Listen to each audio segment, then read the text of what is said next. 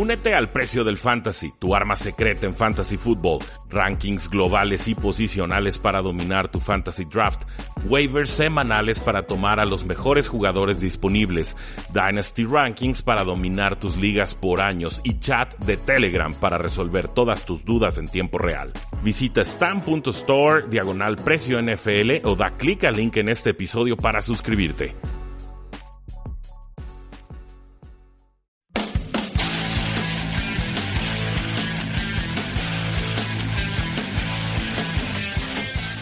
Saludos a todos y bienvenidos a un programa más de Tres y Fuera, donde la NFL no termina y nosotros tampoco. Mi nombre es Rudy Jacinto, cinco años en el Radio Espectro Tapatío hablando de fútbol americano, de NFL, de fútbol americano en México, eh, de draft, de scouteo, de apuestas, de todo lo que rodea a este maravilloso deporte para los que todavía no, no nos conocen. Muchísimas gracias por sintonizarnos. Este proyecto lleva desde marzo del 2018 y eh, ha crecido bastante gracias a todos ustedes. No olviden seguirnos en todas nuestras formas de contacto, facebook.com diagonal 3 y fuera, twitter como arroba paradoja nfl, 3 y fuera.com y claro nuestro podcast 3 y fuera NFL para que se suscriban desde sus celulares y reciban contenido exclusivo todos los días de lunes a viernes. Primero tenemos que hablar del Thursday Night Football, el resultado favorable para los Tennessee Titans contra los Jacksonville Jaguars y después podremos hablar de todas nuestras previas eh, y análisis para la semana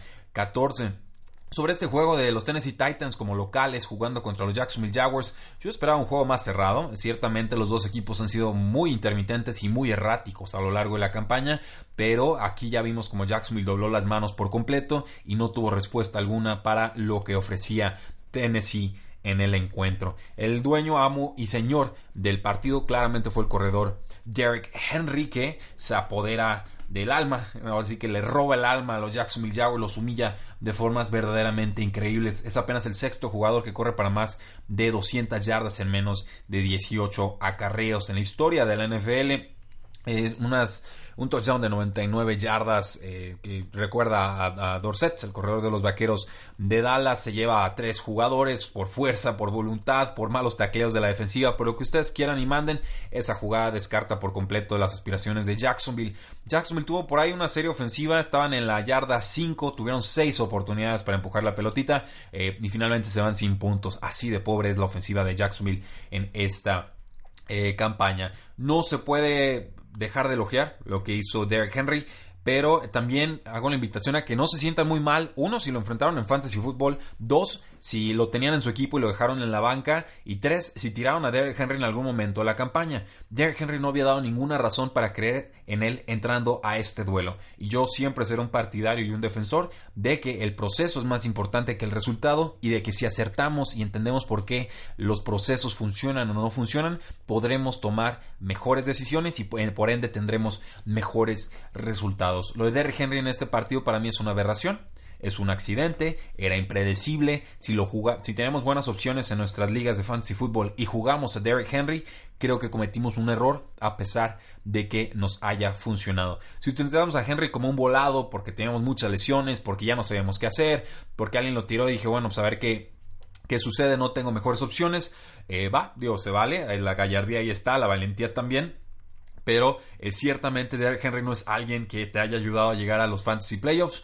no es alguien que haya estado ayudando de forma importante a los Tennessee Titans en esta campaña, es un buen jugador, a mí me parece un, jugador eh, poderosísimo, muy veloz, muy grande, que de repente queda un poquito de ver en, cuanto a la fuerza eh, que debería demostrar contra los jugadores, pero que tiene un rol en la NFL. me parece más un accidente que algo que podamos esperar de Derrick Henry hacia adelante. Termina Derrick Henry con 17 acarreos, 138 yardas, 4 touchdowns, ni una recepción.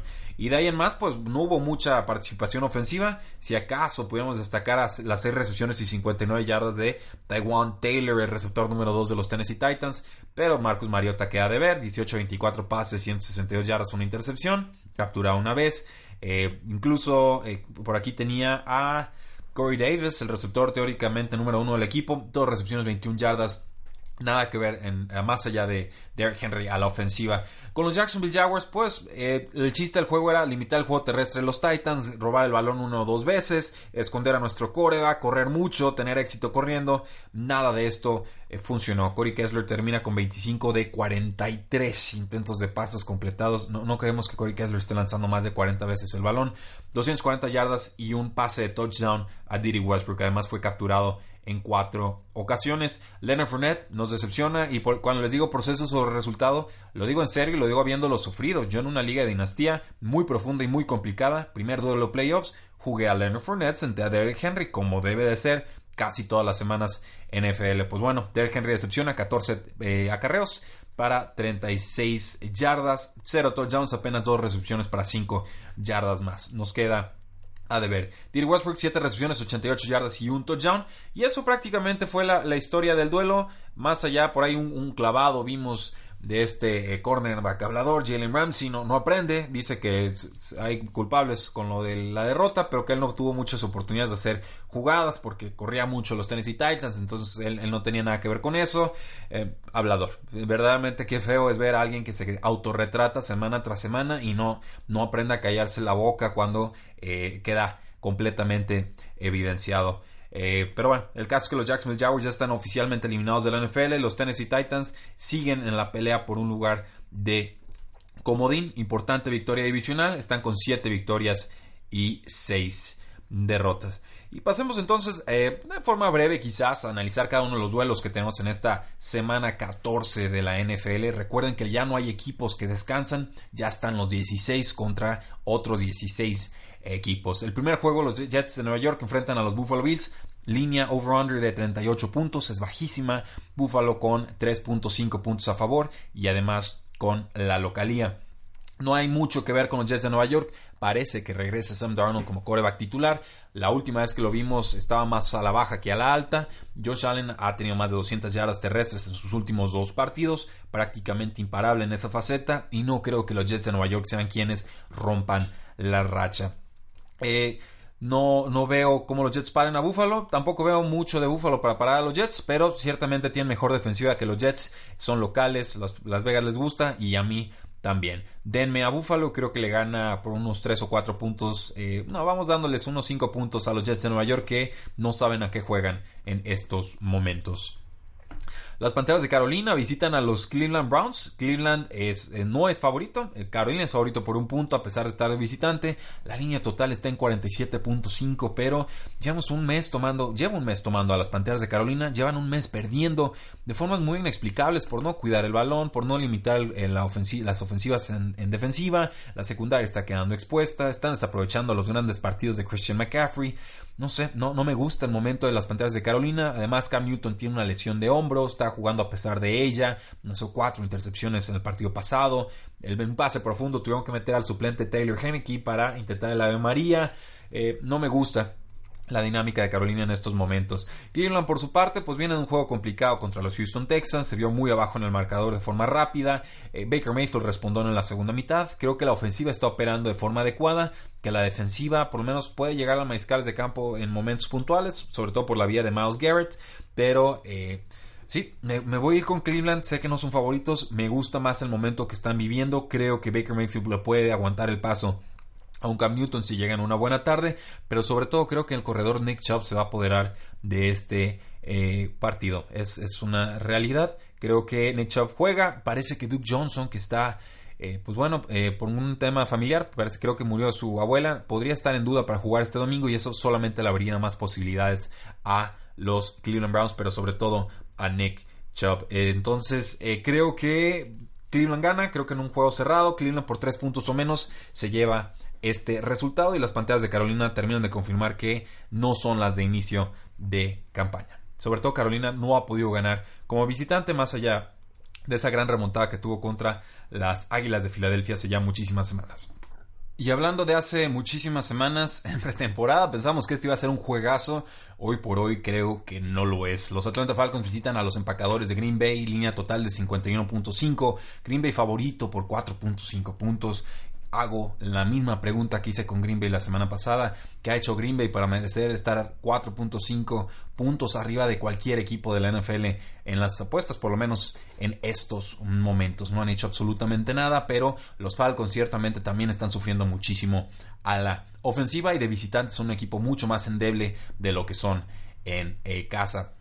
Creo que la clave de este partido va a ser Aaron Jones, el corredor de los Green Bay Packers, de quien se alejaron la semana pasada y, creo que les terminó costando el partido contra los Arizona Cardinals. Recuerden, los Packers ya sin su head coach Mike McCarthy. Creo que Aaron Rodgers querrá demostrar que el problema era el coach y no el mariscal de campo. Y hablo de Aaron Jones porque si estableces el juego terrestre, si corres para 5 yardas por acarreo, si creo que si se cumple lo que, lo que espero, que es que la defensiva de los Falcons no pueda detener a este muy talentoso corredor, le das más tiempo de descanso a tu defensiva, controlas el tiempo del reloj y de alguna manera sientas las, las condiciones para que el rival entonces tenga que adaptarse. Creo que Rodgers va a jugar de forma adecuada, no espectacular. Creo que Devante Adams va a cumplir como siempre. Aaron Jones me parece la pieza clave a la ofensiva, pero también para establecer esa clase de fútbol americano complementario, ¿no? Que lo que haces en ofensiva tenga sentido y ayuda a lo que estás haciendo en defensiva y en equipos especiales. Del lado de los Falcons, los veo muy mermados. La línea ofensiva no protege a Matt. No pueden establecer el juego terrestre ni con Ito Smith ni con Tevin Coleman. Como extraña a Devonta Freeman. Julio Jones parece que tiene una lesión de mano.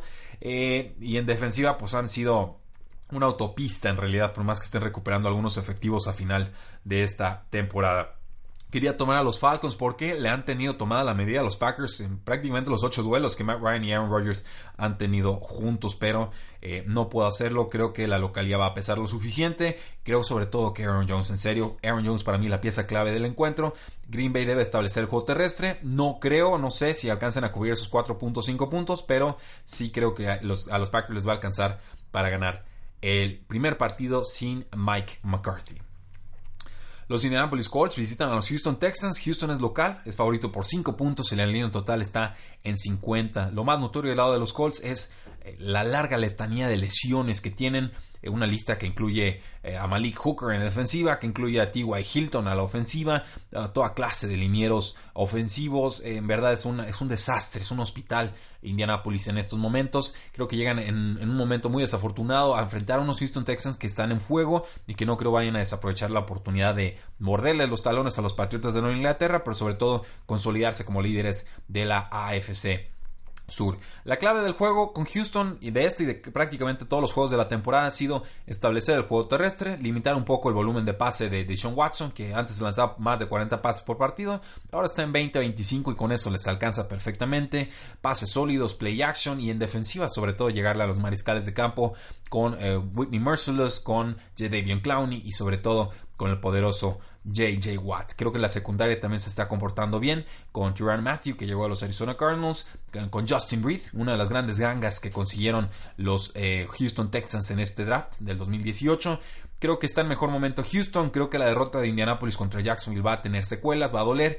Creo que Andrew Locke podría tener una tarde bastante, bastante larga. Denme a Houston, creo que ganan. Y eh, cuidado porque hay, hay riesgo aquí de que Houston se vaya muy rápido, muy pronto. Y que nuevamente Indianapolis tenga que depender del brazo de Andrew Locke porque no puedan establecer el juego terrestre como sucedió contra los Jacksonville Jaguars. Sobre todo si las armas de Andrew Locke están mermadas. Los Baltimore Ravens visitan a los Kansas City Chiefs. Para mí este es uno de los juegos más intrigantes de la semana. Kansas es favorito por 6.5 puntos. La línea total está en 51. Patrick Mahomes debe hacer lo que Patrick Mahomes ha hecho en toda la campaña, que es touchdowns y touchdowns y yardas y yardas. Pero eh, es mucho mejor para mí la línea defensiva de Baltimore que la línea ofensiva de Kansas City Chiefs. Entonces eh, espero ver mucho eh, Patrick Mahomes en movimiento, escapando de la presión. Y eh, sobre todo creo que Baltimore tiene una receta muy peligrosa para Kansas, que sería que pudieran establecer el juego terrestre con Gus Edwards, con eh, Kenneth Dixon, pero sobre todo con Lamar Jackson, y, que en defensiva limitaran las yardas de Kansas City, que incluso por ahí puedan tener una o dos entregas de balón. Creo que se está entonando la defensiva de Baltimore, creo que sabe viajar, creo que le puede eh, dar una tarde complicada a Patrick Mahomes, pero de todas formas me voy a ir con Kansas, creo que tienen armas de sobra para eh, contrarrestar lo que, lo que Baltimore pueda proponer y eh, sobre todo Travis Kelsey que ha estado en fuego en las últimas semanas creo que sería la pieza clave para atacar todo el centro del campo del equipo. Para defender a Drake Hill pues me imagino le van a poner una doble cobertura un cornerback más un safety y esto pues debe abrir otras posibilidades de ataque. Para mí la más importante sería Travis Kelsey y también vigilar si pueden establecer el juego terrestre los Kansas City Chiefs que con, con Kareem Hunt estaba seguro que sí podían ahora que están con Spencer Ware y con, Jack Andy West y, con Darren Williams y toda clase de jugadores de rol eh, no estoy seguro de que lo puedan hacer y creo que esto le puede restar dimensiones o versatilidad a la ofensiva de Kansas. Entonces, ojo con el desarrollo de Lamar Jackson. Ahora sí va a tener que lanzar para ganar el partido, pero creo que Patrick Mahomes se va a llevar este encuentro. Los Patriotas de Nueva Inglaterra visitan a los Miami Dolphins, una, una, localía, un juego, una área que históricamente se le ha complicado a los Patriotas de Nueva Inglaterra bajo la era de Tom Brady. Patriotas es favorito por 8 puntos, la línea total está en 48.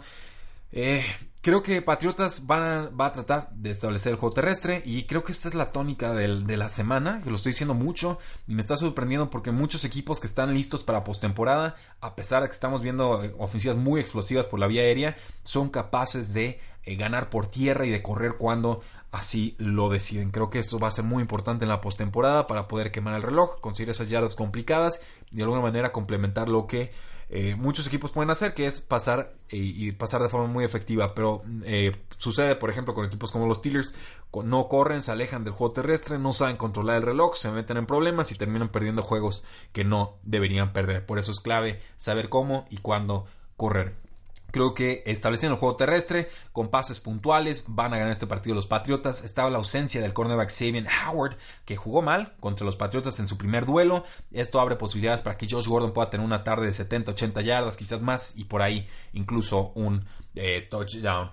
Está Ryan Tannehill. Eh, algo pudieron hacer contra Buffalo, sacaron ese, ese partido de forma un tanto milagrosa al final del encuentro, pero creo que Patriotas manda cargas, creo que pueden sobrecargar, pueden castigar a la línea lastimada, línea ofensiva de los Miami Dolphins y que Ryan Tannehill puede tener una tarde complicada. No sé si me atrevo a darle los 8 puntos a Patriotas de visitantes, sobre todo porque Florida se le, ha complicado, pero creo que están en buen momento, creo que están mejorando los Patriotas, entonándose en el momento correcto quiero creer y creo que van a superar esta línea de, los 8 puntos. Están para ganar por unos 10 o 12. Pero pues no se asusten si este juego termina ganándose por un gol de campo porque Miami en casa a los Patriotas se les atragantan. Los Santos de Nueva Orleans visitan a los Tampa Bay Buccaneers en lo que seguramente será un tiroteo. Eh, es favorito Santos por 9.5 puntos. Vienen de una semana de descanso, vienen de un descalabro contra los Vaqueros de Dallas. Y Tampa Bay ha tenido a James Winston en faceta muy eh, segura, no entregando el balón, pasando bien, eh, consiguiendo touchdowns, avanzando con muchas yardas aéreas. Y creo que este juego promete, es un juego divisional, un juego emocionante, se juega en Tampa y recuerden que en la semana 1 Tampa Bay le pegó a los Santos de Nueva Orleans. Sin embargo, creo que la semana larga va, a permitir que Drew Brees y Sean Payton revalúen eh, los puntos fuertes y débiles del equipo. Creo que eh, lo que vimos con los Vaqueros de Dallas será un mero accidente. No creo que haya muchos equipos que puedan mantener a los Santos de Nueva Orleans a apenas 10 puntos en 4 cuartos. Y seguramente Tampa Bay con su pobre defensiva no lo será.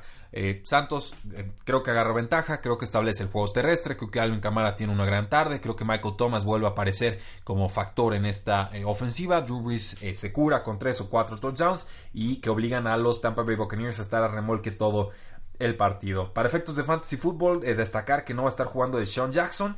Esto abre muchísimas posibilidades para Chris Godwin, el receptor de segundo año, que cada que ha faltado Sean Jackson ha brillado y lo ha hecho de forma muy importante. Entonces, en ligas de fantasy fútbol puedo recomendar ampliamente tanto a Deshaun Jackson, eh, perdón, a, Chris Godwin como al receptor slot Adam Humphries. Los Gigantes de Nueva York visitan a los Washington Redskins eh, favoritos gigantes por 3.5 puntos, línea total de 41. Yo ya no quiero saber nada de Washington. Están muy rotos, la línea ofensiva es malísima ya. Están, los suplentes están cayendo de dos en dos. Ya los, suplentes de los suplentes están como titulares. Mark Sánchez bajo centro, receptores lastimados. Eh, un, desastre, verdaderamente. Ya, ya tendrían que revisar los Redskins que están haciendo en los entrenamientos que sus jugadores llegan sin condición física y se lastiman cada final de temporada. Washington es un equipo que, por lo menos con Jay Gruden en diciembre, juega mal. Es un equipo que sufre mucho en diciembre. Entonces, eh, tampoco es que me encante Eli Manning, pero ha estado mejorando un poco y creo que tiene muchas más eh, opciones a la ofensiva y que en defensiva con una o dos jugadas que, le consigan a Mark Sánchez, intercepciones, robos de balón, pod fumbles, lo que ustedes gusten, con eso debe bastar para que Gigantes se lleve este eh, muy desanimado juego divisional. Entonces sí, Gigantes 3.5 puntos favorito, línea total de 41, denme a los Giants. Con Cincinnati, pues visitan a los Chargers y yo aquí espero una masacre. Es favorito Chargers por 14 puntos. Creo que Chargers gana por más. Línea total de 47.5. Cincinnati lleno de lesiones, con Marvin Lewis en duda, con AJ Green lastimado, línea ofensiva eh, que no está aguantando, Andy Dalton ya fuera de la campaña. Eh, no, no me gusta para nada lo que está ofreciendo Cincinnati desde hace dos meses. Por su parte, los Chargers vienen de ganarle a Steelers, vienen de hacerlo de forma importante, una remontada fundamental para sus aspiraciones de postemporada. Siguen haciendo ruido y amenazando con ganar la AFC eh, Oeste, que, está, que no es lo más probable, pero es una posibilidad. Y eh, aunque no va a jugar Melvin Gordon, seguramente Austin Eckler y Justin Jackson con ese 1-2 terrestre le harán muchísimo daño a una defensiva de Cincinnati que no para a nadie. Jueguen a todos sus Chargers con Cincinnati, pues quizás Tyler Boyd Quizás John Ross, estamos muy desesperados. Yo en una liga voy a tener que usar a CJ Usoma. Ha tenido muchos targets, ha tenido muy poca producción con ellos. Y Joe Mixon, que por lo menos sabe atrapar pases desde el backfield, estén arriba o abajo los Bengals, eh, tendrá un rol en la ofensiva y creo que lo podemos usar como un running back 2 eh, con un volumen alto de juego. los Chargers creo que ganan por más de 14 puntos.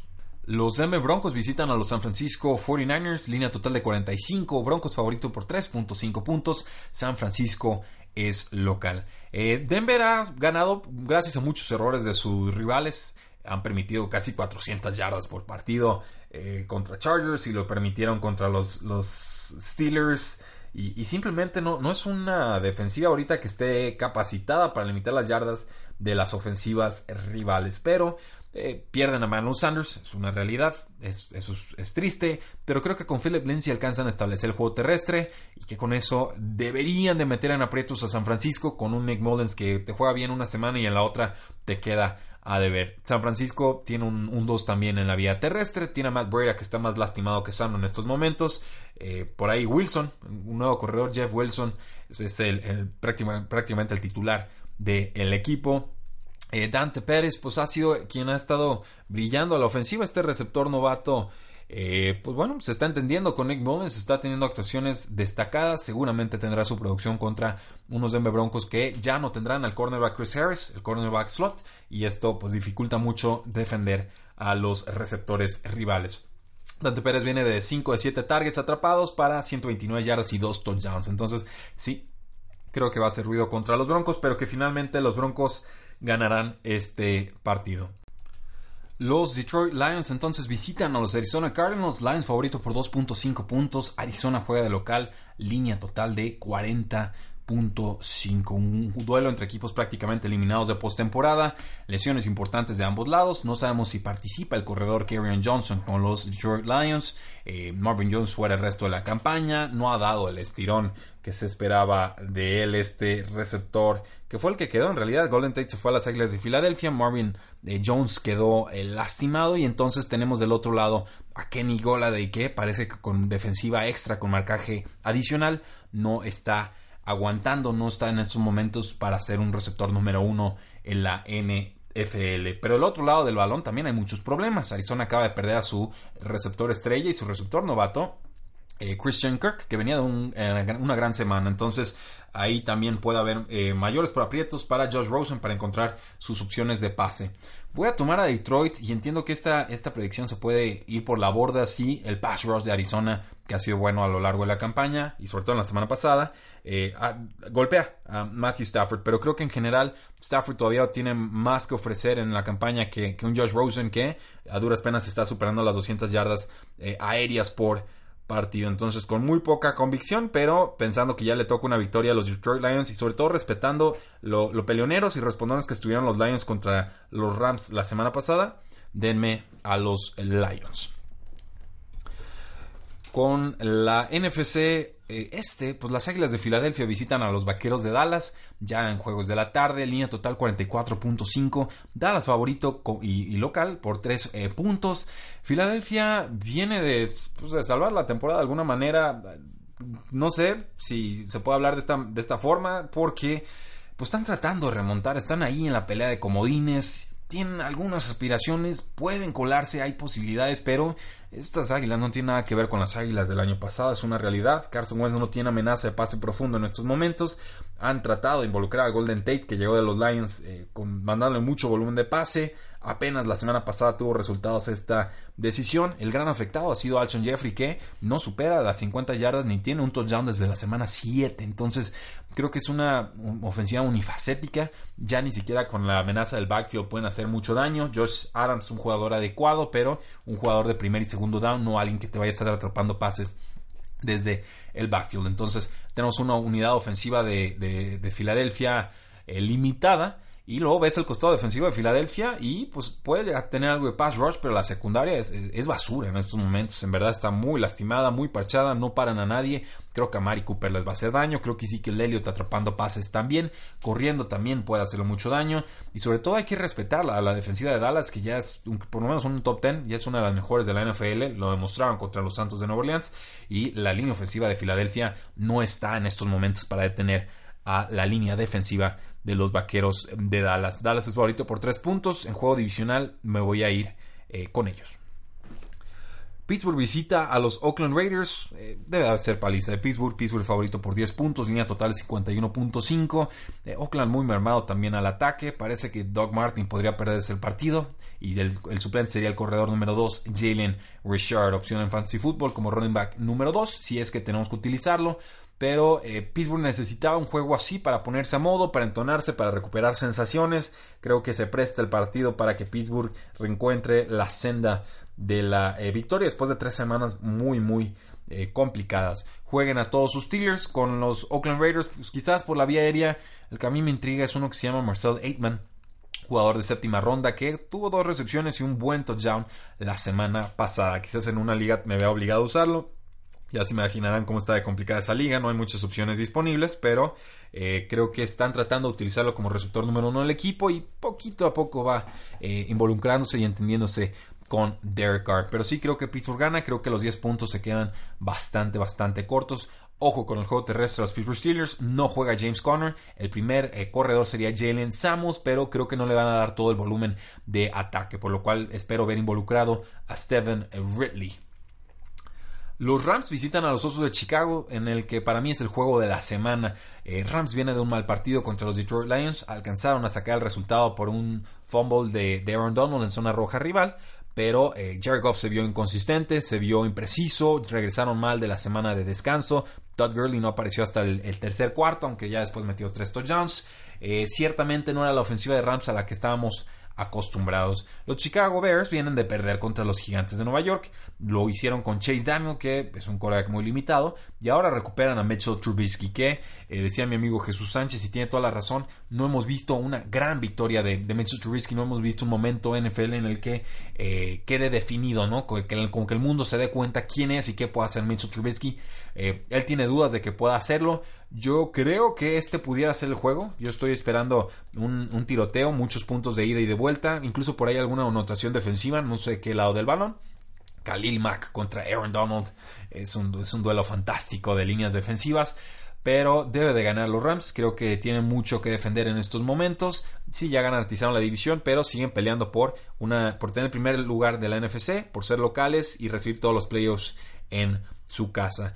La clave para los Rams, pues dominar por aire y que la línea ofensiva aguante el pass rush tan poderoso de los Osos de Chicago. Por su parte, si Chicago pretende ganar este partido, pues necesitarán que la línea ofensiva también les aguante contra los Ángeles Rams, pero sobre todo que Mitchell Trubisky regrese bien de su lesión de hombro y tener una ofensiva muy, muy versátil para confundir a la secundaria de los Rams. Creo que puede haber una tarde importante otra vez de Terry Cohen, que es un duelo fantástico, dos mentes brillantes, Sean McVay de un lado, Matt Nagy del otro.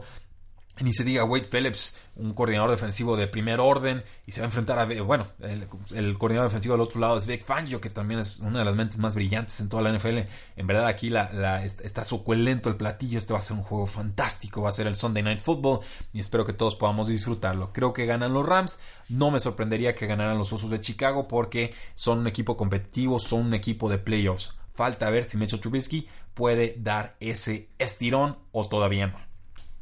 Y por último, los vikingos de Minnesota visitan a los Seattle Seahawks. La línea total está en 40 eh, puntos 5 y es favorito Seattle por 3 puntos.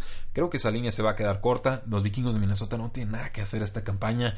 No creía mucho en ellos en pretemporada, pero ahora creo menos en ellos. No le han ganado un solo equipo que en estos momentos tenga récord ganador en la NFL. Es un equipo que a los malos le gana y contra los buenos ahorita doblan las manos. Es una realidad. No tienen contragolpe Stephon Dex y Adam Thielen. Y si quitas a alguno de los dos, sobre todo Stephon Dex, se vuelve unifacética la ofensiva. Tiene un corredor explosivo con, eh, con Dalvin Cook, que ya se ve sano y aún así no lo utilizan. Apenas nueve acarreos la semana pasada y tenía casi 90 yardas en ese juego contra los Patriotas.